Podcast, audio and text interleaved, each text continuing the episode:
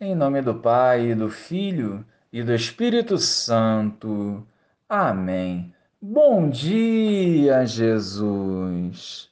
Fica conosco e nos auxilie em cada passo e decisão ao longo do dia, para que seja feita a tua vontade.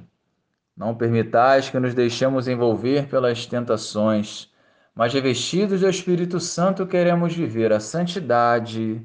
Amém. Naquele tempo, disse Jesus aos seus discípulos: Não penseis que vim abolir a lei e os profetas. Não vim para abolir, mas para dar-lhes pleno cumprimento. Em verdade eu vos digo: até que o céu e a terra deixem de existir, nenhuma só letra ou vírgula serão tiradas da lei, sem que tudo se cumpra. Portanto, quem desobedecer a um só desses mandamentos, por menor que seja, e ensinar os outros a fazerem o mesmo será considerado o menor no reino dos céus. Porém, quem os praticar e ensinar será considerado grande no reino dos céus. Louvado seja o nosso Senhor Jesus Cristo, para sempre seja louvado.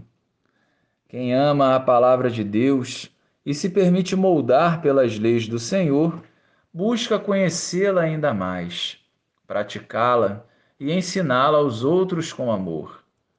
Talvez não tenhamos noção, mas um testemunho cristão coerente é a semente de novas conversões.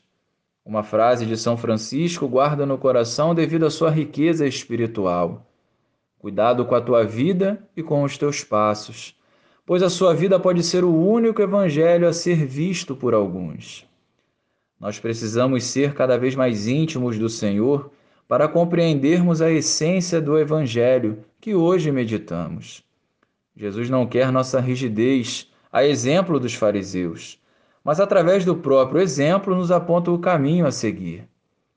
Sejamos fiéis e solícitos, sempre dispostos a viver como Jesus viveu, amando incansavelmente e encorajando o necessitado a seguir. Em nossas orações, peçamos para que seja cumprida em nós a palavra do Senhor. Glória ao Pai, ao Filho e ao Espírito Santo, como era no princípio, agora e sempre. Amém.